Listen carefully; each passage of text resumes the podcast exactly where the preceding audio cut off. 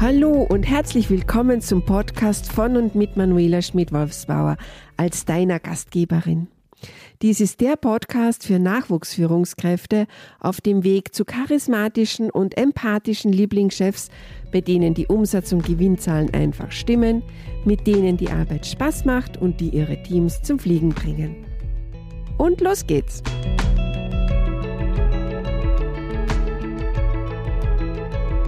Aufnahmefolge Nummer 40. Mitarbeitermotivation. Loben auf Schwäbisch. Nix gesagt ist genug gelobt. Ich hoffe, die Schwaben nehmen mir so ab. Aber reicht es wirklich aus, nichts zu sagen, wenn ein Projekt gut gelaufen ist? Wenn sich sogar ein Kunde über die Arbeiten eines Mitarbeiters lobend äußert? Es gibt einige Studien darüber, warum Mitarbeiter und Mitarbeiterinnen kündigen. Das Ergebnis mag jetzt Führungskräfte überraschen, denn Mitarbeitende kündigen aus folgenden zwei Hauptgründen. Geringe Wertschätzung und einer schlechten internen Kommunikation. Und dies sagen mehr als 70 Prozent der Befragten. Ist es dir vielleicht auch schon einmal in einer stressigen Situation passiert? Wenn einer schon wieder irgendwas gemacht hat, wenn schon wieder etwas schiefgegangen ist? Und jetzt frage ich dich, kennst du diese Situation? Wenn diese innere Stimme, die da leise auf der Schulter ins Ohr der Führungskraft zornig verhalten, aber unüberhörbar flüstert. Und gib's ihm. Den Fehler macht er schon zum hundertsten Mal. Ha! Und das am besten vor versammeltem Team, um es dem Arsch endlich zu zeigen. Und du dich dann wirklich zusammenreißen musst, um dieser inneren Stimme keine Chance auf Gehör zu geben? Im Gegensatz dazu würde mehr Empathie des Vorgesetzten helfen, Mitarbeitende an das Unternehmen zu binden. Und zwar sage und schreibe 92 Prozent der Mitarbeitenden, also neun von zehn Teammitgliedern, würden bei ihrem Arbeitgeber bleiben, wenn der Chef etwas mehr Einfühlungsvermögen zeigen würde. Er ist der Business Solver. Das ist eine Überraschung, kaum zu glauben. Was also tun, um die Motivation der Mitarbeitenden hochzuhalten? Damit du deine besten Mitarbeiter und hochqualifizierten Leistungsträger im Betrieb hältst, solltest du deren Wunsch nach Wertschätzung und einer funktionierenden internen Unternehmenskommunikation wirklich sehr, sehr ernst nehmen. Denn unzufriedene Mitarbeiter sind unproduktive Mitarbeiter. All die folgenden Dinge haben neue Nachwuchsführungskräfte in ihrem Studium gelernt oder zumindest davon gehört. Gantt-Diagramme, Erstellung von Laborberichten, Life Circle Management, SWOT-Analysen, Statusberichte, Schnittstellenmanagement, Meilensteine als wichtige Parameter für das Projektmanagement, Analysen von Produktionsdaten und Manpower, Kosten und Zeiten werden mit den unterschiedlichsten Tools aufgezeigt und gemessen und so weiter. Junge Nachwuchsführungskräfte sind wirklich fachlich top ausgebildet sind mit der digitalen Welt und dem Internet aufgewachsen, haben viele neue Ideen, sprudeln über. Und jede neue Führungskraft hat die Erwartung der Chefetage so weit wie möglich zu erfüllen. Und dabei kommt jetzt kurz ZDF ins Spielen. Zahlen, Daten, Fakten. Ja, da lässt das Controlling grüßen. Aber ich darf mal eine Frage stellen. Wer wickelt denn nun die Projekte ab? Es sind Menschen, die Mitarbeiter und Mitarbeiterinnen. Daher ist die wichtigste Aufgabe einer jeden Führungskraft, die richtigen Mitarbeiter auszuwählen, in das passende Aufgabengebiet einzustuhlen und zu motivieren. Menschen sind keine Roboter, die auf Knopfdruck immer die gleichen Aufgaben in gleichbleibender Qualität ausführen. Ja, und hier sind die Soft Skills einer Führungskraft gefragt.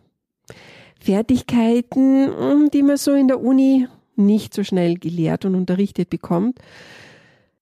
Ganz, ganz wichtig sind, sich die selber anzueignen. Denn damit Projekte wie am Schnürchen lauf, laufen, sind mit viel Einfühlungsvermögen die passenden Mitarbeitenden für die richtigen Aufgaben aufeinander abzustimmen. Ich gebe dir zwei krasse Beispiele für Fehlbesetzungen an die Hand. Versuche doch einmal einen IT-Netzwerktechniker in der Buchhaltung einzusetzen.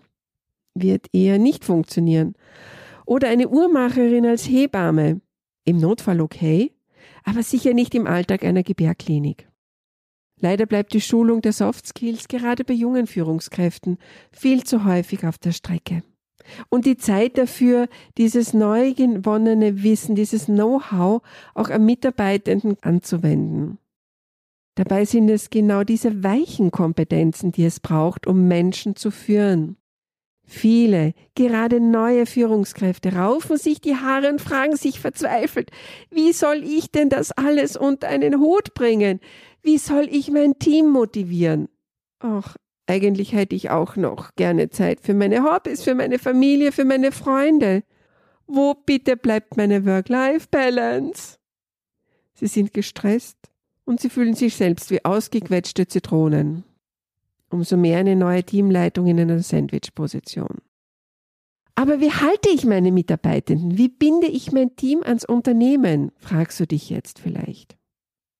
Zuerst ein kurzes Zwischenfazit.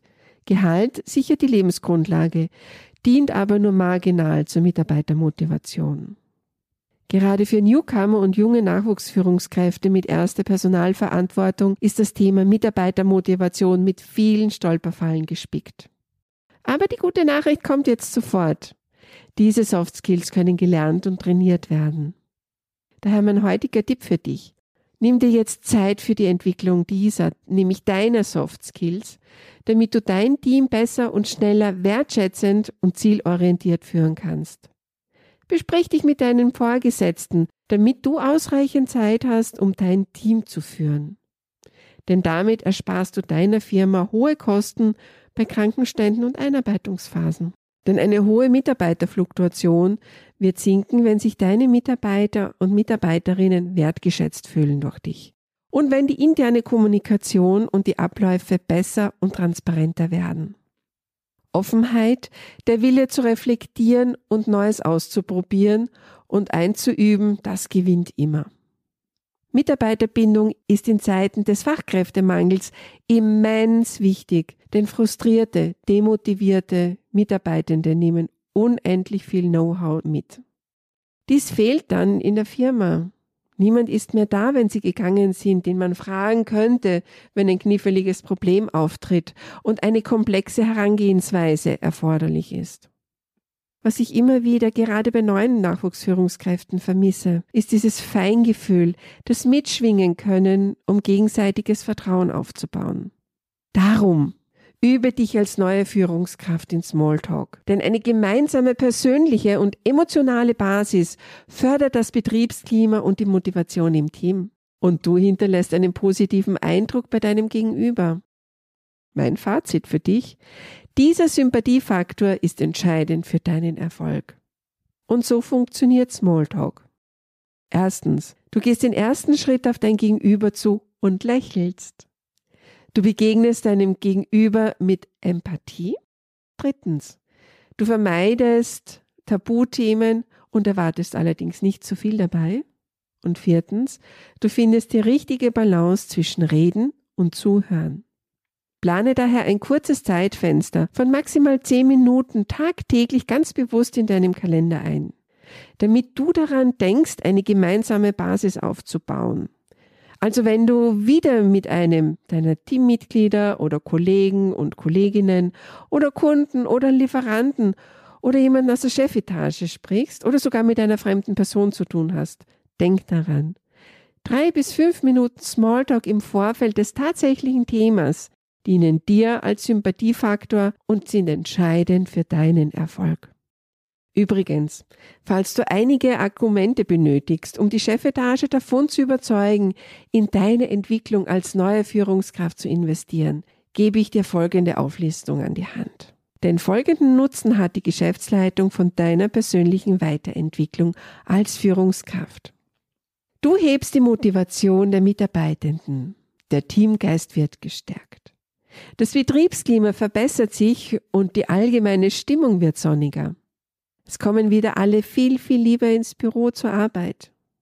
Gar zu oft wird übersehen, dass mit einem guten Betriebsklima die Abwehrkräfte der Mitarbeitenden gestärkt wird. Somit kann damit auch der eine oder andere Krankenstandstag vermieden werden. Das Engagement der Mitarbeitenden steigt, die Fluktuationsrate sinkt Und die Produktivität des Teams kann laut Studie nachweislich um 20 bis 40 Prozent steigen, wenn psychologische Motivationsfaktoren zur Mitarbeiterführung eingesetzt werden. Also den Kopf in den Sand stecken und nicht in die Weiterentwicklung der jungen Führungsriege zu stecken, ist einfach zu kostspielig und nervenaufreibend. Ich freue mich, wenn du, liebe Hörerin, lieber Hörer, mich an deinen Erfahrungen zum Thema Mitarbeitermotivation teilhaben lässt. Schick mir doch eine Nachricht in mein E-Mail-Postfach hallo at think-story.de. Ich freue mich von dir zu hören. Bis zum nächsten Mal.